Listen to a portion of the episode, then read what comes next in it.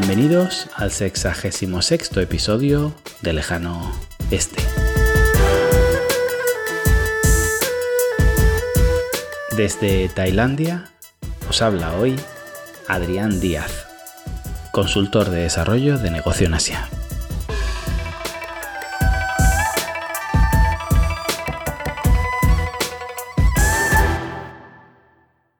Seguimos con la compra de materiales médicos en China, seguimos con escándalos casi a diario.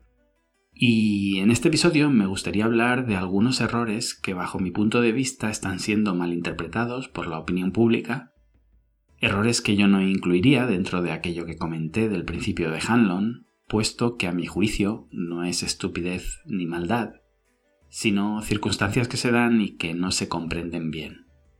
Voy a empezar orientándolo desde un terreno más filosófico, espero que no se eche para atrás, pero luego lo enlazamos con el monotema. En cualquier caso voy a intentar ir más suave que en los anteriores. Así también rebajo el tono con los gobiernos y con lo público, no por las, vamos a llamarlas advertencias que me han llegado, ahí los que me conocéis sabéis que a estas alturas no voy a cambiar, sino porque lo están haciendo tan rematadamente mal que es justo también desagregar los incidentes y entender cuándo hay causa y cuándo no, para criticar con propiedad y de forma constructiva. Empecemos, como os decía, por la parte filosófica. Para interpretar bien la tesis de este episodio es crítico entender un concepto básico de la realidad china. La burocracia china no funciona como su equivalente occidental. Esto parece evidente, los que viven aquí estarán ya esbozando una sonrisa recordando la cantidad de mañanas que han perdido lidiando con la administración china. No, no me refiero a eso, eso es algo notorio. Dejadme que lo enfoque desde otra perspectiva. Una de mis tesis más destacadas ha sido, en mi estudio del Guanxi, la interpretación que hice en su día, no desde el punto de vista de las relaciones, los favores, la corrupción, los lazos, algo de sobra sabido sino desde su antagonista. En algunas ocasiones, no siempre, para definir algo etéreo que nos cuesta visualizar, palpar, es más fácil definir lo que no es. Así, en una de las charlas a la que fui invitado en Beijing, ante la divagación interminable sobre lo que era el Guanxi, me salí del brainstorming en el que participaba también el público y escribí en la pizarra lo que no era. Y lo que no es el Guanxi es burocracia. De hecho, lo definí como la ausencia absoluta de burocracia. Esto lo desarrollaré en algún episodio dedicado únicamente a este tema, porque obviamente la burocracia solo cubre una parte de lo que no es Guanxi. Tuve mis detractores también, es, lo sé, muy contraargumentable. He pulido algunas de mis aproximaciones a base de exponerlo a debate, falsarlo y discutirlo con colegas en la materia, pero me sirve porque aunque la descripción de Wanshi quede abierta, acomoda muy bien mis argumentos en otros debates como este en el que voy a entrar. Si, según mi opinión, en China el Guanxi refleja la praxis del ciudadano en sus relaciones humanas en estadios donde existe una carencia de burocracia, la burocracia pasa a ser un ente ajeno, extraño, intruso, que interfiere en las relaciones familiares, comerciales y en general en todo tipo de interacción social. Y este es el argumento principal de este episodio. Claro, no es fácil sostener que China históricamente haya sido un país desburocratizado. No se me ocurriría defender eso. No quiero entrar en filosofía china, pero lo que intento ilustrar más bien es que, pese a que sí, China ha sido un país hiperburocratizado, incluso con siglos de adelanto con respecto a Occidente, esta burocratización no es algo intrínseco en el sentir del pueblo chino. No es que no haya vallas en la calle que te indican por dónde ir y por dónde no ir. Todo lo contrario, está repleto de vallas. Justamente están ahí para corregir una lección voluntaria, inicial, diferente a la que la autoridad persigue. No se trata de una conclusión natural generada bottom-up sino todo lo contrario. Lo veo más como un acto reflejo lógico del gobernante en distintas épocas para administrar una región gigante, uniformar, homogeneizar, etc., un territorio tan diverso e incontrolable. Es decir, si pudiéramos colocar en una gráfica, en las abscisas la parte horizontal, la línea de tiempo de la historia de China y en las ordenadas, en vertical, el nivel de burocratización del país, lo que veríamos no es una línea uniforme, sino todo lo contrario. Una auténtica montaña rusa de subidas y bajadas.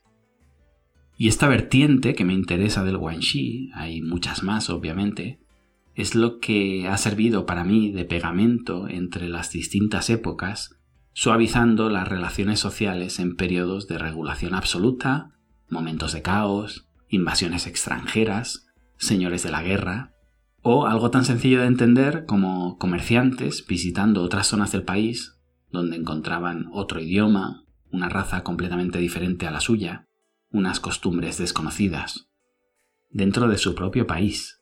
Esto pasa hoy, ¿eh? No os estoy hablando del siglo XIII. Y volvamos al presente. El impulso natural que suelo encontrar en estas discusiones es ¿pero qué dices? Si China todavía hoy vive para y por la burocracia, si es un país completamente sistematizado. No, no lo es. Es tan curiosa la desinformación que tenemos sobre China, también incluso extranjeros que viven aquí, que pensamos que es un país comunista que se va liberalizando, cuando en realidad es lo completamente opuesto. La China de hoy es un marco infrarreglamentado donde poco a poco se va legislando, burocratizando todo. Os pongo ejemplos. Los mismos extranjeros que viven aquí y me contraargumentarían esto explicándome las horas que han pasado gestionando algún permiso o registrándose en la policía, se han vuelto locos con las recientes medidas de reciclaje impuestas desde Beijing. ¿Por qué?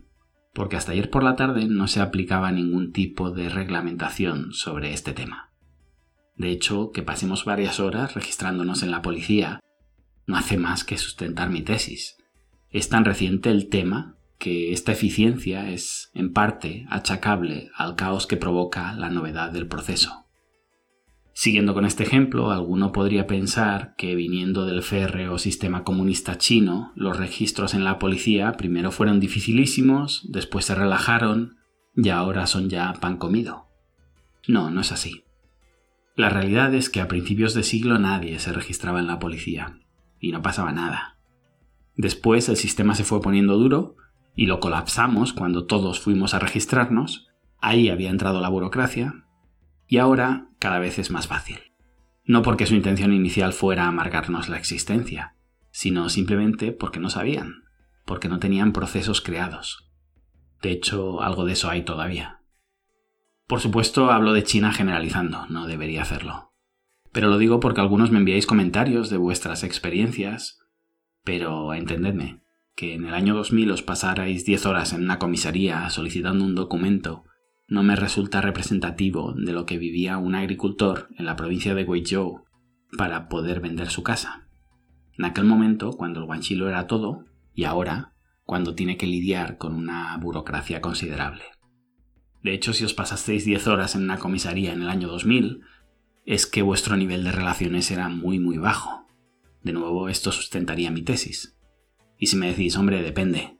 No es lo mismo que le tiraras los tejos a la conductora de un tuk-tuk de esos callejeros que a la mujer de un oficial chino. Pues justamente, hablamos de lo mismo. Si conocías a un oficial dos escalones por encima de aquel al que habías ofendido, no pasaba absolutamente nada. Y precisamente las diez horas que pasabas en comisaría no era porque hubiera ninguna ley que dijera que tal falta se castigaba con tantas horas de detención. Simplemente no había legislación y no sabían qué hacer contigo. No quiero daros demasiados ejemplos personales porque no pretendo meterme en ningún lío, pero os doy uno muy simple. En el año 2009, una cosa así, estuve 26 días sin pisado en China. Se me había acabado y me despisté. Y en aquel momento no pasó nada. Bueno, casi me meten en la cárcel, tiré de contactos y se solucionó. De hecho, los que conocen esta historia saben detalles muy divertidos e impublicables que me pasaron. Pero en fin, hoy en día, con infinitamente mejores contactos, no se me ocurriría jamás cometer una infracción semejante. Porque la burocracia ha sustituido ampliamente al guanxi en la resolución de este tipo de incidentes. Los que os sacarais el carnet de conducir chino a principios de siglo sabéis cómo era el tema antes y ahora, tampoco entro en detalles. Y fijaos que la burocracia no es un estado absoluto. Siempre somos susceptibles de que nos amarguen más nuestra vida. el boletín oficial del Estado no se detiene jamás. No llegan a un punto que dicen, bueno, eh, hasta aquí, ya lo tenemos todo listo, lo que surja en el futuro, que se base en lo anterior, a modo de jurisprudencia. No. Es más, si tenéis experiencia con la China rural, sabréis que en una parte considerable de China los agricultores no pueden vender sus casas porque no tienen documentación sobre ella, lo que en España llamaríamos escrituras. Es decir, desde el punto de vista occidental viven en un asentamiento ilegal.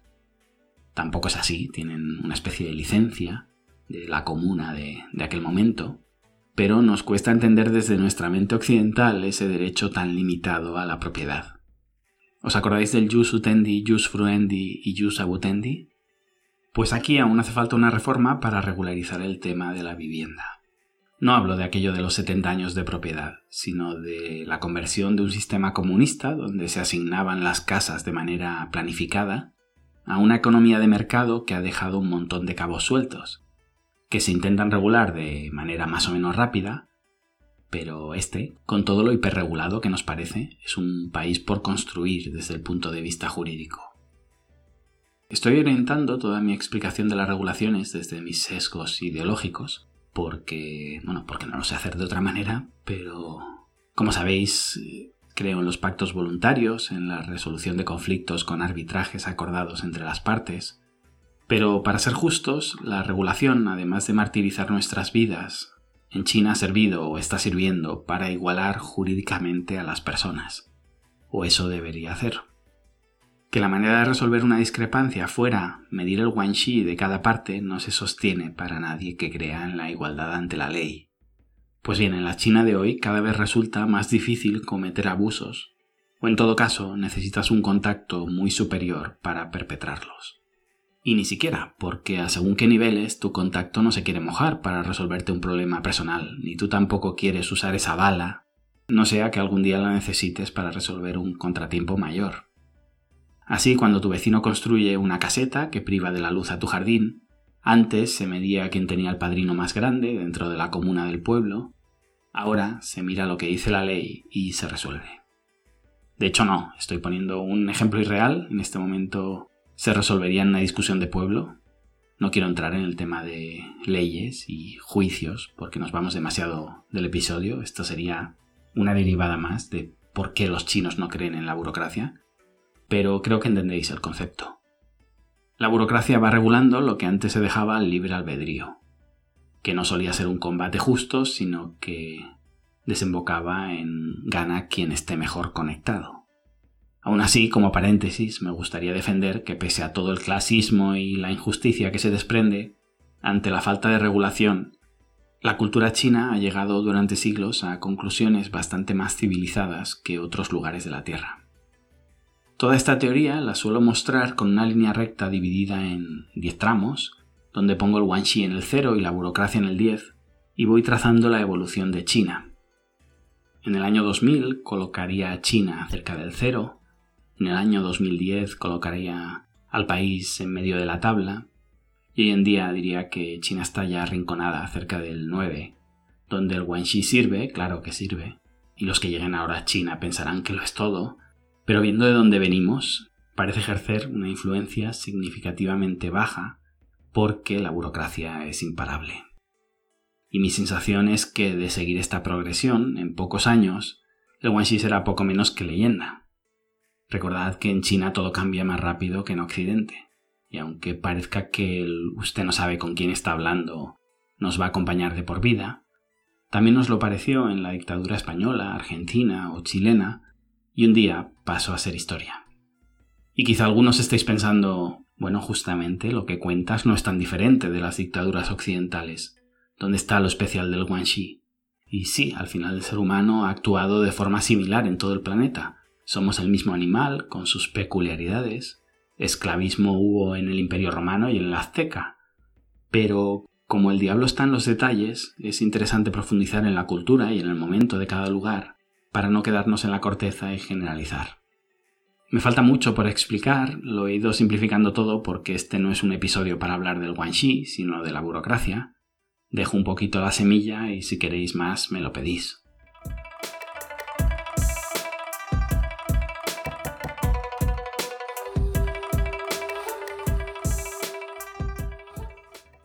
¿Y a dónde nos ha llevado todo lo anterior? Hasta ahora lo que he tratado de mostrar es que la burocracia en China es un cuerpo externo que invade y se apropia de competencias que antes se resolvían a través de una herencia cultural relativamente compleja. Bien, esto llevado al comercio nos abre un sinfín de derivadas muy interesantes. En este episodio voy a tratar solo una para que no se extienda demasiado. Los chinos nunca creyeron en las certificaciones. O si creyeron. Ya os digo que históricamente China ha estado extremadamente burocratizada. Pero no han creído en el espíritu de la norma. Era un requisito a cumplir y ya. Cuando necesitabas una certificación, pagabas por ella y punto. Ningún papel puede demostrar quién sabe y quién no sabe conducir. Por tanto, la licencia de conducción ha sido hasta hace poco un proceso inútil creado para que una serie de funcionarios se enriquecieran. Ahora sigue siendo un proceso inútil, pero cuesta mucho más enriquecerse fraudulentamente, barra, es bastante más arriesgado.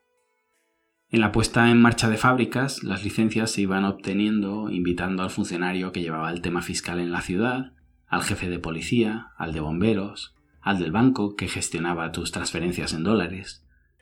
Al final, un empresario experimentado no es aquel que sabe cómo llevar una empresa, sino aquel que entiende cómo administrar su presupuesto para pagarle cenas a las personas adecuadas.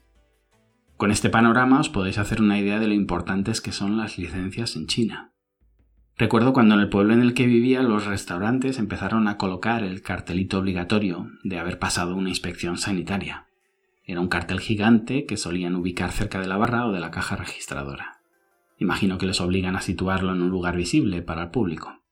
En la mayoría de los restaurantes a los que iba tenían una C, que era la peor valoración, o una cara en rojo con una sonrisa hacia abajo. Básicamente las opciones eran verde, todo bien, amarillo, algunas cosas a mejorar, o rojo. Pues como os decía, la mayoría era rojo. Un día, tomándome un café con uno de mis socios, se lo pregunté bromeando. ¿Y por qué me traes siempre a locales tan deplorables? Bueno, si conocéis a los chinos, se lo tomó de manera personal y enseguida cambiamos de lugar porque no podía permitirse que pensara eso de él. Me llevó a un local de lujo que habían abierto recientemente en la ciudad y cuando llegamos, nuevamente me fui hacia el cartel y tal cual. Le tracé y emoticono rojo con la cara triste. La peor valoración posible. Imagino que le picó la curiosidad, quizá lo hizo por mí, el caso es que preguntó a los camareros y nada, nadie entendía la pregunta. No comprendían la relación entre ese cartel y la calidad del lugar, nadie sabía cómo ese letrero había llegado ahí, y lo que es peor, nadie entendía por qué era importante para mí. Son curiosas las cosas en las que nos fijamos los extranjeros. Me hace gracia cuando vas a visitar la casa de alguien, ver el sofá con el plástico ese que se utilizan cuando es nuevo para que no se raye, que ahí lo dejan. También pasa en el mando a distancia o en la propia tele no en la pantalla, pero todo el marco viene protegido y como tenga almohadillas de esas que vienen pegadas en las esquinas para que no se golpee, ahí se quedan. La pegatina energética, esa que llevan las neveras y los aires acondicionados, son otra cosa que cautiva mi atención. Haya cinco niveles de ahorro de energía o haya ocho, es difícil encontrar un electrodoméstico que no esté etiquetado en alguno de los últimos. Y no es por la broma fácil de que como el rojo da buena suerte es que leen la etiqueta al revés y buscan cuanto más rojo posible, no, no, es que no la ven, es invisible. Entrar en el debate de por qué tu cuñado ha comprado esa nevera y no otra, si ha sido por precio o si no tiene ningún respeto por el medio ambiente, es una discusión completamente insustancial. ¿A quién le iba a preocupar que la etiqueta parezca una A o una F si puedes comprar al inspector y obtener una A pagando? Claro, mientras le digo, no miras que si pagas un poco más y el producto está fabricado con piezas mejores, entonces su eficiencia aumenta y gastas menos energía, bla, bla, bla. Antes de acabar el argumento ya me doy cuenta del contraargumento. No, lo que pagas en el A es la pasta que se ha dejado el fabricante untando al inspector, al laboratorio, etc., para conseguir esa certificación. Claro, así se entiende que esos etiquetados sean invisibles a ojos de un chino no generan absolutamente ninguna credibilidad. He intentado buscar un ejemplo equivalente asociado a nuestra cultura. Es difícil, pero es como si os viniera un noruego y os dijera, no, no, yo compro estas galletas porque las recomienda el doctor no sé quién. y le dijeras, hombre, la recomienda porque le pagan por salir en el anuncio, pareces tonto. Pues así me siento. Cuando le digo a un chino que pague el doble por su lavadora para pasar de una F a una B, me mira, que es que puedo leer en su mente algo así como ¿Cómo narices los europeos habéis podido dominar el mundo con lo tontos que sois?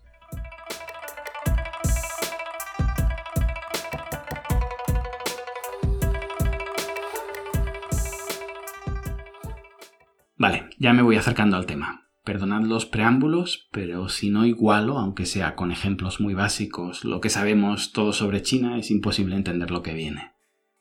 ¿Qué sucede con el marcado CE en las mascarillas? Pues lo que le sucede a cualquier cosa que se interpone entre la cuenta bancaria de tu cliente y la tuya, que no va a ser jamás un impedimento para que la operación se realice. En esta década y media de experiencia en exportaciones me he encontrado de todo, pero en general el marcado CE, en adelante lo voy a considerar una certificación para no abrir un nuevo melón, era algo que el proveedor te decía, dime qué necesitas que te pinte en el packaging y te lo coloco. Una certificación o 12. Claro, cada país es un mundo, cada certificación tiene un objetivo diferente. Recuerdo cuando fabricaba para Disney en Estados Unidos y me pidieron un certificado de protección ignífuga para cremalleras de los vestidos de niño. No lo había escuchado en mi vida. Tenías que pagar el doble por las cremalleras que venían certificadas, el triple si contamos el coste de la investigación para asegurarnos que el fabricante de cremalleras no había pagado al laboratorio y esa no fuera una certificación fake. Al final, los chinos lo que ven en este tema de las certificaciones son costes. Una certificación no es más que una línea más de coste en la hoja Excel donde calculas el precio que le das a tu cliente. Y hablando en plata, para los chinos las certificaciones son pijadas, que no sirven para nada, pero como los occidentales creen en ellas, hay que pasar por el aro para poder venderles productos. En ese sentido, a los chinos les encanta lidiar con árabes, africanos o algunos países de Latinoamérica están mucho más alineados. No se atrancan en normativas hipócritas que solo sirven para encarecer el precio, obstaculizar la operación o, en el peor de los casos, impedirla. Claro, hay un antes y un después del coronavirus. Cuando nos hemos puesto a verificar el certificado CE, resulta que más del 90% era fake. Más del 90% de todas las mascarillas de China y por tanto de casi todas las mascarillas del mundo. Pero cuidado, y este es el takeaway de este episodio. Esto no significa que las mascarillas sean falsas, no filtren bien, etc. No tiene absolutamente nada que ver. Simplemente el chino se adaptaba a lo que le pedían para poder seguir vendiendo. En este sentido tenemos que desligar completamente la cumplimentación de normativa con la calidad del producto. Si dibujáramos una gráfica con cuatro cuadrantes, hay productos certificados y de calidad, hay productos certificados y con una calidad pésima, hay productos sin certificación y con una calidad pésima, y hay productos sin certificación con una calidad más que notable. El error de los occidentales es pensar que una certificación me garantiza algo. En China, hasta hace cuatro días, las empresas certificadoras no eran más que el enésimo engranaje de la burocracia para que unos cuantos tipos más vivieran del que produce. Desasociemos certificación de calidad. De hecho, durante muchos años lo veníamos haciendo. He tenido infinidad de clientes que comprendían perfectamente que lo único que había de cierto en sus empaquetados era la marca y el precio. La mercancía pasaba las aduanas en su país sin problemas porque cumplía con toda la nomenclatura exigida, que más da que fueran palabras huecas. Y podemos pensar que los empresarios son muy malos y todo eso, pero es que el Estado ha hecho lo mismo incauta mascarillas porque no cumplen certificaciones o la empresa no cuenta con la licencia tal y cual y ¡pum! El material incautado lo reparte. Me encanta. El estado de excepción o de alarma o como quieran llamarlo saca lo mejor de nosotros. En muchos casos sí, el producto no certificado tiene la calidad adecuada, o como mínimo la calidad que el comprador espera de él. El origen de muchas certificaciones es, en todo el mundo, una reacción a una eliminación de aranceles. No sé si sabemos que, aunque oigamos en la prensa la palabra arancel más que nunca, estamos en el momento de la historia, como mínimo de los últimos 80 años, con aranceles más bajos. Depende del país y del sector, pero cada vez hay más consenso entre los economistas de que un arancel daña más de lo que beneficia. ¿Y por qué digo que las certificaciones son una reacción a la eliminación de aranceles? Os pongo un ejemplo. Llegamos a un acuerdo de libre comercio, imaginad entre India y Estados Unidos, para demostrar que nos creemos esto de la globalización, y lo que sucede es que los productos indios solventan una demanda en Estados Unidos, y los Tesla pasan a venderse muy bien en India, pero de repente empiezan a llegar a Estados Unidos coches indios, esos desechables que cuestan mil dólares, y con la misma facilidad con la que se llena Nueva York de triciclos grotescos, a nosotros se nos pasa el capitalismo, la globalización, el comercio libre y todo lo demás. ¿Qué es una certificación? Es básicamente regular una característica que tiene mi producto y que no tiene el tuyo, y que no es fácilmente solucionable por tu parte, y agarrarme a ella como si fuera un punto vital de nuestro ADN como sociedad. Lo siento, es que según la normativa de Nueva York, me lo invento. Los coches de tres ruedas se consideran triciclos y los triciclos están prohibidos en Nueva York porque no pueden circular por la calzada y por la acera tampoco, ya que no se autorizan vehículos motorizados. En este caso no es un ejemplo de certificación, sino de normativa, pero creo que se entiende el concepto. Un ejemplo de normativa sería irnos a algún tipo de residuo que lancen por el tubo de escape los coches indios y no lo hagan los americanos, y agarrarnos a ello como si fuera inaceptable para la población americana. Podemos llegar hasta nivel molecular para encontrar una diferencia insalvable. Si tus coches no están certificados conforme no emiten ese porcentaje de ese compuesto, no se pueden vender en mi país. No, no, no te estoy poniendo un arancel, si yo creo en el libre comercio, pero si tus productos no llegan a la calidad mínima de la legislación de mi país, ¿qué le voy a hacer? Hay muchísimos ejemplos de ello. Se nos vende que esa certificación va a proteger al consumidor de ese producto extranjero que es tan nocivo para nuestras vidas, pero en realidad a quien se protege es al empresario local que no quiere competir, cuando éste o un grupo de ellos tiene capacidad de hacer lobby y presionar al gobierno.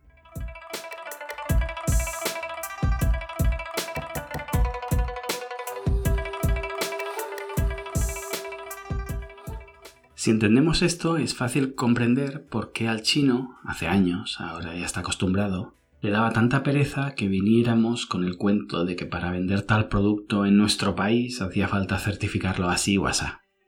Si hay un país que ha sufrido como nadie el tema de las certificaciones en plena vorágine globalizadora, es, seguro que lo adivináis, China, el mayor exportador del planeta, que por muchos iPhones que venda, se le sigue relacionando de forma ventajista con calidad baja. AliExpress y el e-commerce han sido los grandes enemigos de los productos hiperregulados. Si vendo desde Francia tengo que cumplir con las normativas europeas, pero si vendo desde China no. Un campo lleno de oportunidades todavía. Hasta aquí puedo leer. Curioso que las certificaciones se hagan para proteger al ciudadano del producto que se encuentra en la tienda y que puede tocar e inspeccionar, y éste decida irse a AliExpress, porque prefiere el producto bajo legislación china. Recordad el inicio de este episodio. En la mayoría de sectores, China significa desregulación total. ¿A quién protege la regulación europea si el usuario prefiere la desregulación china y la globalización le permite comprar productos en webs extranjeras? ¿Al irresponsable? Ni siquiera. Por eso es tan fácil hoy en día comprar pastillas ilegales a través de Internet y esta protección del Estado, volviéndonos irresponsables, en el sentido estricto de la palabra, se vuelve peligrosísima en plena globalización. Siempre estaré más a favor de que nos enseñen a ser críticos que de que nos protejan como si fuéramos seres incapaces. Pero bueno, esa sería otra discusión. ¿No os resulta contradictorio que el país que menos credibilidad os ofrece en todos los sentidos y del que recibimos feedback negativo cada día, el que criticamos continuamente y el que evitamos siempre que podemos, sea el lugar donde nos vamos corriendo cuando necesitamos equiparnos para salvar nuestras vidas y la de nuestros seres queridos? Pero volvamos al tema de la regulación inútil. Alguno me podría decir, claro Adrián, pero eso de dejar que el mercado se autorregule está muy bien para comprar un bolígrafo de cuatro colores, pero cuando hablamos de mascarillas FFP2 hablamos de salvar vidas, ¿Cómo no va a regularse qué se puede y qué no se puede vender? Sí, sería maravilloso que ese, ese planteamiento fuera realista. Para empezar, se siguen pudiendo comprar a través de Internet en webs de mayor o menor credibilidad. Es decir, hoy en día intentar que todo lo que se venda en tu país esté regulado por tu país es poco menos que intentar ponerle puertas al campo. Los mismos expatriados que se quejan de la calidad de los productos que encuentran en China llevan semanas enviando mascarillas a sus familiares sin ningún tipo de conocimiento sobre lo que están mandando. Fijaos en qué se basa el esperpento. Nos dedicamos a regular qué mascarilla es buena y cuál no. Generamos escasez al conseguir que ningún producto pase la normativa que definimos como adecuada. Y lo resolvemos introduciendo a través del mercado negro mascarillas que no cumplen con esa regulación. Eso es extrapolable al control de precios o a la incautación de productos, claro. Tremendo que todas las medidas reguladoras no generen más que escasez y todas las soluciones por las que opta quien se ve limitado por esa escasez son acceder a productos en el mercado negro, productos sin certificación, etc. Si encajara aquí también la palabra adulterados, nos recordaría otro sector donde la Administración se entromete para generar más daño que beneficios. Pero sigamos con el material médico. ¿Sería mejor que llegara producto que no cumpliera con las necesidades mínimas que la escasez actual? Bueno, para empezar, producto deficiente ya llegó. Mascarillas defectuosas, certificadas, se repartieron y son las causantes de que un número ingente de trabajadores del sector sanitario hayan contraído el virus. Quizá los responsables de compras tengan que escuchar este episodio para entender que certificado no tiene por qué querer decir necesariamente de calidad. Recordad también que mientras se rechazaban equipos de protección individual por culpa de su certificación, teníamos a nuestro personal médico vistiéndose con bolsas de basura. Imagino que en todo caso eran bolsas de basura debidamente certificadas.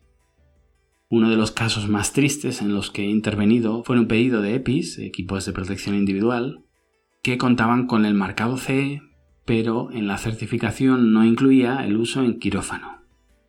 La fábrica fue una de estas que se crearon ipso facto alrededor de Wuhan en los primeros minutos de partido. Y obviamente lo último que pensaban era en tener todas las certificaciones al orden del día. Eran momentos de vida o muerte. Se estaban creando hospitales de la nada, médicos de todo el país se dirigían a Wuhan y era crítico el suministro de equipamiento. Pues cuando estalló el tema en España y me ofrecí ayudar, en aquel momento faltaba de todo, di con esta fábrica. Había tanto escándalo ya de productos fake, empresas que no existían y todo esto, que yo estaba encantado de haber dado con uno de los fabricantes creados específicamente para atender la epidemia. De hecho, como tenían poca información en aquel primer momento de la crisis, habían hecho trajes mucho más gruesos, mucho mejores de lo necesario. Creo que el gramaje que se trabaja ahora es de 50 a 60 gramos para optimizar pues bien, aquellos trajes eran de 90 gramos. Se habían usado en todas las UCIs de Wuhan y habían dado resultados excelentes. Pues bien, cuando expliqué el tema a la administración española, lo conté todo.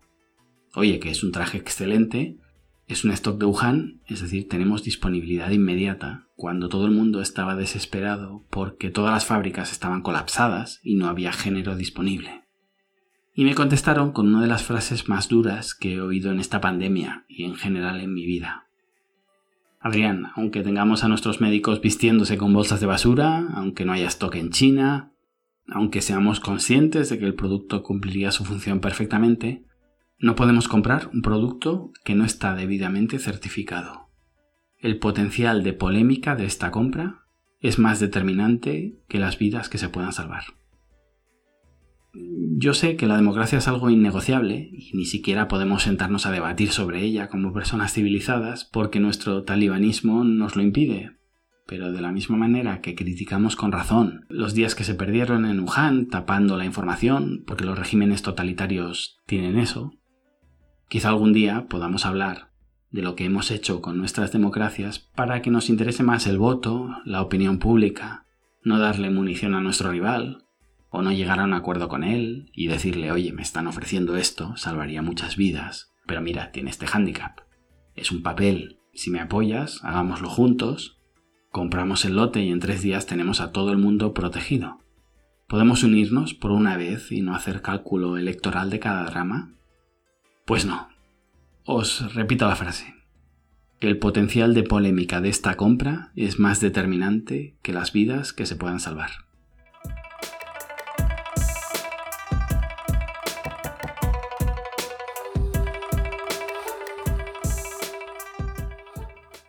Pero entonces, ¿cómo podríamos cerciorarnos de que lo que estamos adquiriendo es válido?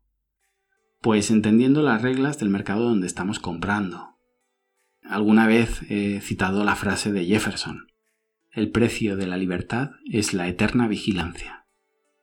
Con controles de calidad, auditorías en fábricas donde averiguamos la salud financiera de ese proveedor o su historial fiscal, una investigación intensa para descubrir que ese laboratorio está sirviendo sus test a Alemania sin ningún tipo de problemática, con personal de campo en origen haciendo seguimiento de las producciones, volviendo al tema del Guanxi, intentando cultivar una relación sincera con el personal y el dueño de la fábrica. Decir, ah, es que como el producto venía certificado, es poco menos que decir, ah, es que como lo anunciaba Antonio Banderas, yo pensé que Siempre digo que Occidente se inventa términos y métricas, las extrapolamos a China, y claro, cuando este plan sin fisuras fracasa, no entendemos nada. Y salen nuestros dirigentes para, en lugar de comunicarnos su dimisión, decirnos que acaban de descubrir que comprar en China no era tan sencillo. Fantástico. Y el sultán Boabdil el Chico ha rendido Granada. Bienvenidos al presente. Pero este, como os decía, no pretendía ser un episodio para atacar a nuestros gobernantes sino para daros más datos sobre algunos de los escándalos. De hecho, cuando la prensa o el partido opositor dicen es que comprasteis mascarillas con un certificado fake, flaco favor le están haciendo a la resolución del problema. Que sabemos que ese nunca fue el objetivo. El objetivo es rentabilizar cada escándalo con votos. Pues bien, a los que os interese un poquito menos acribillar por acribillar, pensad que la mayoría de máscaras con certificación CE estaban mal certificadas. De nuevo, no estoy diciendo que las mascarillas no sirvan. El mundo se ha protegido, si es que las mascarillas protegen, eso es otra discusión, con mascarillas chinas de calidad. De calidad con certificados fake. ¿Por qué? Porque en su día, antes de esta crisis, llegó un laboratorio polaco, uno polaco entre otros, pero este es el que más nos encontramos cada vez que revisamos una certificación, entendió perfectamente la cultura china y se dedicó a certificar fábricas como si no hubiera un mañana.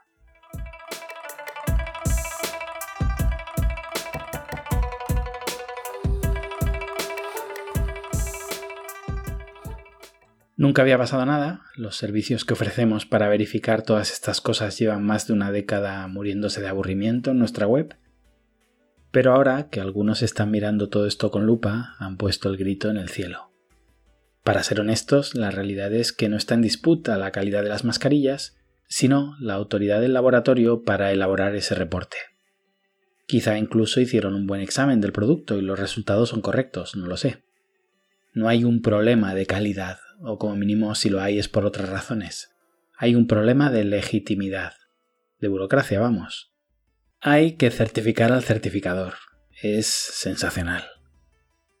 El gobierno chino finalmente se ha inmiscuido, porque ve que somos incapaces de entenderles, no sabemos comprar en China, y cuando algo nos sale mal descargamos nuestra ira contra China. No es que preocupe nuestra estupidez, es que al final acaba afectando su imagen y por ahí no pasan. Cuidado porque hay que mirar con lupa cada caso. Los tests rápidos que fallaban quizá estaban certificados y quizá un escándalo de mascarillas cuya certificación era fake era un escándalo mal planteado. Y se hizo mal si se retiraron del mercado. Básicamente es como si en tiempos de guerra un ejército retirara tanques de primera línea del frente por estar mal matriculados y dejara tanques con deficiencias en el motor porque pasaron la inspección. El gobierno chino creó fábricas de cero para luchar contra la pandemia, de la misma manera que si los respiradores de la SEAT o de la universidad que sea funcionan, nadie les va a pedir que antes de mandarlos a un hospital se saquen una licencia para comercializar productos médicos que tarda entre uno o dos años. Era una emergencia. No estoy diciendo que las certificaciones no sirvan para nada. No digo que las regulaciones no sean necesarias. Digo que la cultura de presentar productos con un diploma al lado en forma de apellido que detalla el pedigrí del producto es algo occidental. no es la forma en la que se trabaja en China, o como mínimo no es la forma en la que se sienten más cómodos, porque el papel lo aguanta todo. Y lo que estamos viviendo a día de hoy es una adaptación en tiempo récord de su cultura a la nuestra, para cumplir con nuestros requerimientos y poder seguir haciendo posible el comercio. Espero haberos aclarado cosas, me queda mucho en de profundizar. Os quiero hablar de licencias de exportación, de por qué se están pagando a esas empresas en Hong Kong, de la titulitis de los chinos, que parece desfasada en el tiempo y contradice lo que os explico en este episodio, de por qué a los productos extranjeros los chinos sí nos piden todas esas certificaciones, premios, medallas y todo lo demás. Para los que conocéis un poquito de China, seguro que este episodio os deja inquietudes. Intentaré ir tocando los temas uno a uno porque, porque se van acumulando. Y os dejo con una frase a la que llegamos debatiendo en su día sobre todo este tema de la burocracia, el guanxi y la forma en la que observaba a los chinos interactuando con el paso del tiempo. La burocracia es el arte de convertir lo arbitrario en justo, lo justo en caro y lo caro en indeseable. Gracias y hasta pronto.